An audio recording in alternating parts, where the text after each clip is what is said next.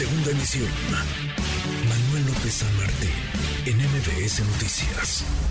Y mire, para entenderle un poco más a esta problemática social y política, claro, también de la tragedia migrante y de esto incremento sustancial que ha habido en los últimos años de la movilidad de migrantes de todas las naciones que eh, utilizan nuestro territorio como vía de paso para llegar a los Estados Unidos. Eh, hemos convocado al doctor Saúl Arellano Almanza, él es académico de la UNAM y director editorial de México Social Multimedia. Él es un experto en estos temas eh, de carácter social. doctor, buenas tardes. Qué gusto saludarte, querida Guille. Muy buenas tardes. ¿Qué es la migración? ¿Es un problema social? ¿Es un problema político? ¿Ante qué nos estamos y, cómo debemos enfrentarlo? Porque hoy vemos que no hay una política migratoria adecuada y costó 39 vidas, doctor.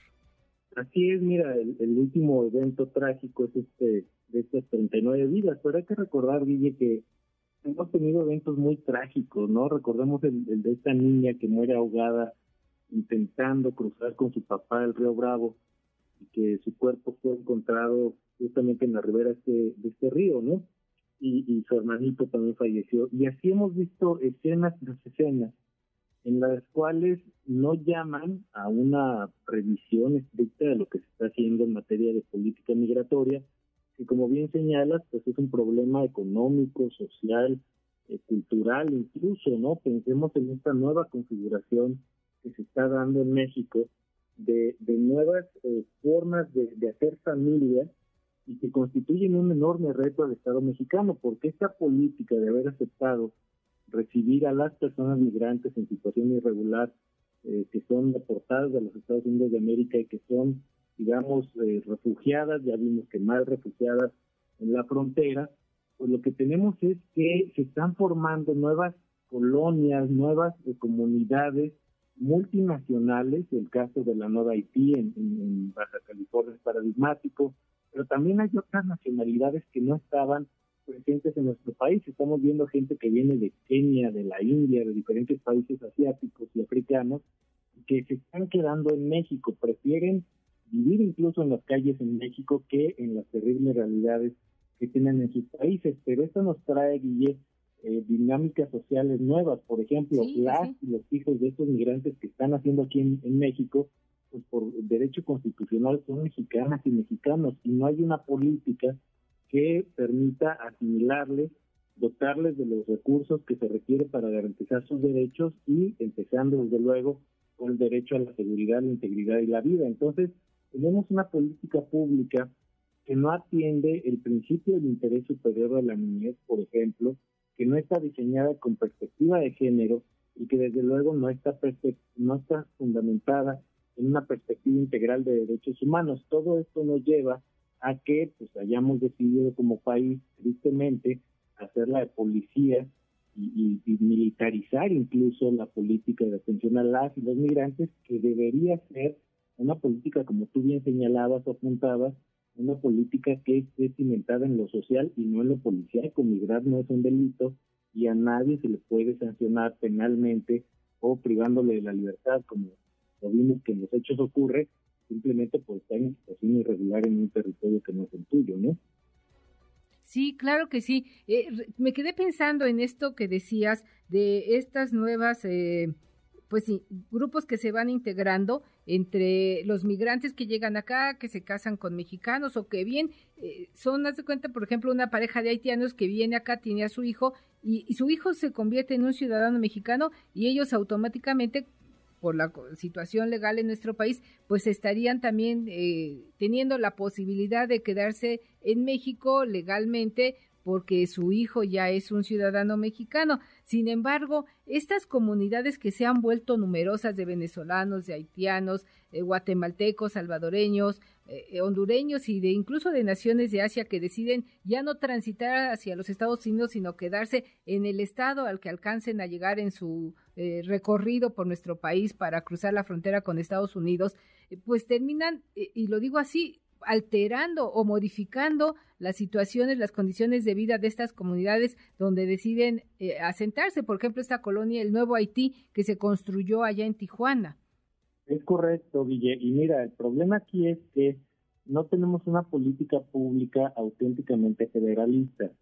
las decisiones que se han tomado en materia migratoria las ha tomado la Secretaría de Relaciones Exteriores, eh, quizá en alguna parte ha participado gobernación, pero no han considerado a gobiernos estatales y municipales. Y hay municipios que están francamente desbordados en su capacidad de atención, están a punto de colapsar sus servicios públicos porque no se les dotó recursos, simplemente se les dijo que ustedes van a recibir aquí a miles y miles de migrantes y, bueno, pues háganlo como puedan, ¿no? Sin tener recursos extraordinarios, pero no solo es un tema de dinero, es un tema de infraestructura, es un tema de proceso complejo de integración social, porque de otro modo vamos a caer en peligrosas formas de xenofobia, Guille, que ya hemos visto manifestaciones en varios lugares donde son rechazados, violentados, etcétera. Entonces, sí hace falta una nueva política en todos estos sentidos que dote recursos para empezar a los municipios. Si vemos el caso de Piedras Negras, en Coahuila, la propia Tijuana, Mexicali, todas las ciudades fronterizas. Bueno, Chiapas en el sur. Son, son muy grandes y justamente eso iba, se nos olvida que tenemos mil kilómetros, mejor dicho, casi tres, este, tres mil kilómetros de frontera en el norte y mil trescientos kilómetros de frontera en el sur. Una cantidad gigantesca de territorio donde ciudades como Tapachula, en, el sur de, Chiapas, pero también otras fronteras en Tabasco, por ejemplo, Tenosique, que es quizá la frontera más porosa que tenemos en el país, y que definitivamente cuando uno viaja a esa zona, pues te encuentras que los puestos fronterizos, Guille, son una caseta de policía, literalmente así, vacía, pintada ahí con la pintura descuartizándose ahí, cayéndose y descarapelándose, perdón, y, pasando todo, ¿no? Desde personas hasta armas y todo lo que quieran traficar las bandas del crimen organizado. Entonces tenemos una, una frontera militarizada que solamente intenta contener la migración de personas, pero no contener los flujos de los tráficos ilegales que complejizan mucho más este escenario, ¿no? Pero sí creo que el mayor reto está en lo que tú señalas, cómo le vamos a hacer para integrar apropiadamente, respetando derechos humanos, a las personas que se están quedando acá y que yo insisto, de pleno derecho, deben ser consideradas como mexicanas y mexicanos. Entonces, ¿cómo vamos a hacer para que un país que ya es pluricultural, pluridiverso, este, asimile en esta diversidad y en esta, digamos, integración y convivencia de culturas, porque sí son múltiples los países, estamos hablando de más de 20 nacionalidades que tienen presencia ya importante en el país y que están diseminándose. Hay, hay partes del país donde esto no se veía, por ejemplo, pensemos en toda la ruta que atraviesan estas personas en el Bajío mexicano, en la parte del Pacífico, en la parte del Golfo, que son rutas diferentes, pero que se van quedando y esta, esta digamos, presencia hormiga de pronto en ciudades, pues ya no es tan hormiga y tiene mil, dos mil personas de ciertas comunidades que no se integran por temor a ser violentados, secuestrados, extorsionados por el crimen organizado y del otro lado las comunidades a donde llegan pues las ven con recelo como un posible foco de peligro, como foco posible de violencia, de criminalidad y en lugar de integrar pues está generando más polarización en la sociedad.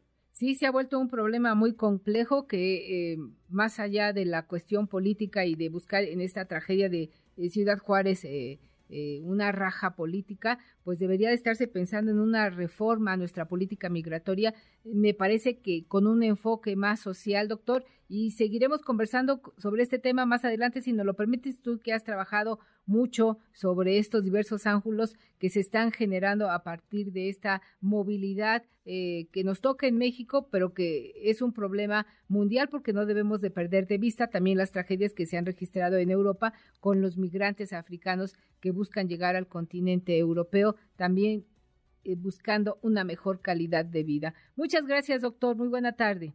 Un fuerte abrazo, al auditorio. Gracias por el espacio. Redes sociales para que siga en contacto: Twitter, Facebook y TikTok. M. López San Martín.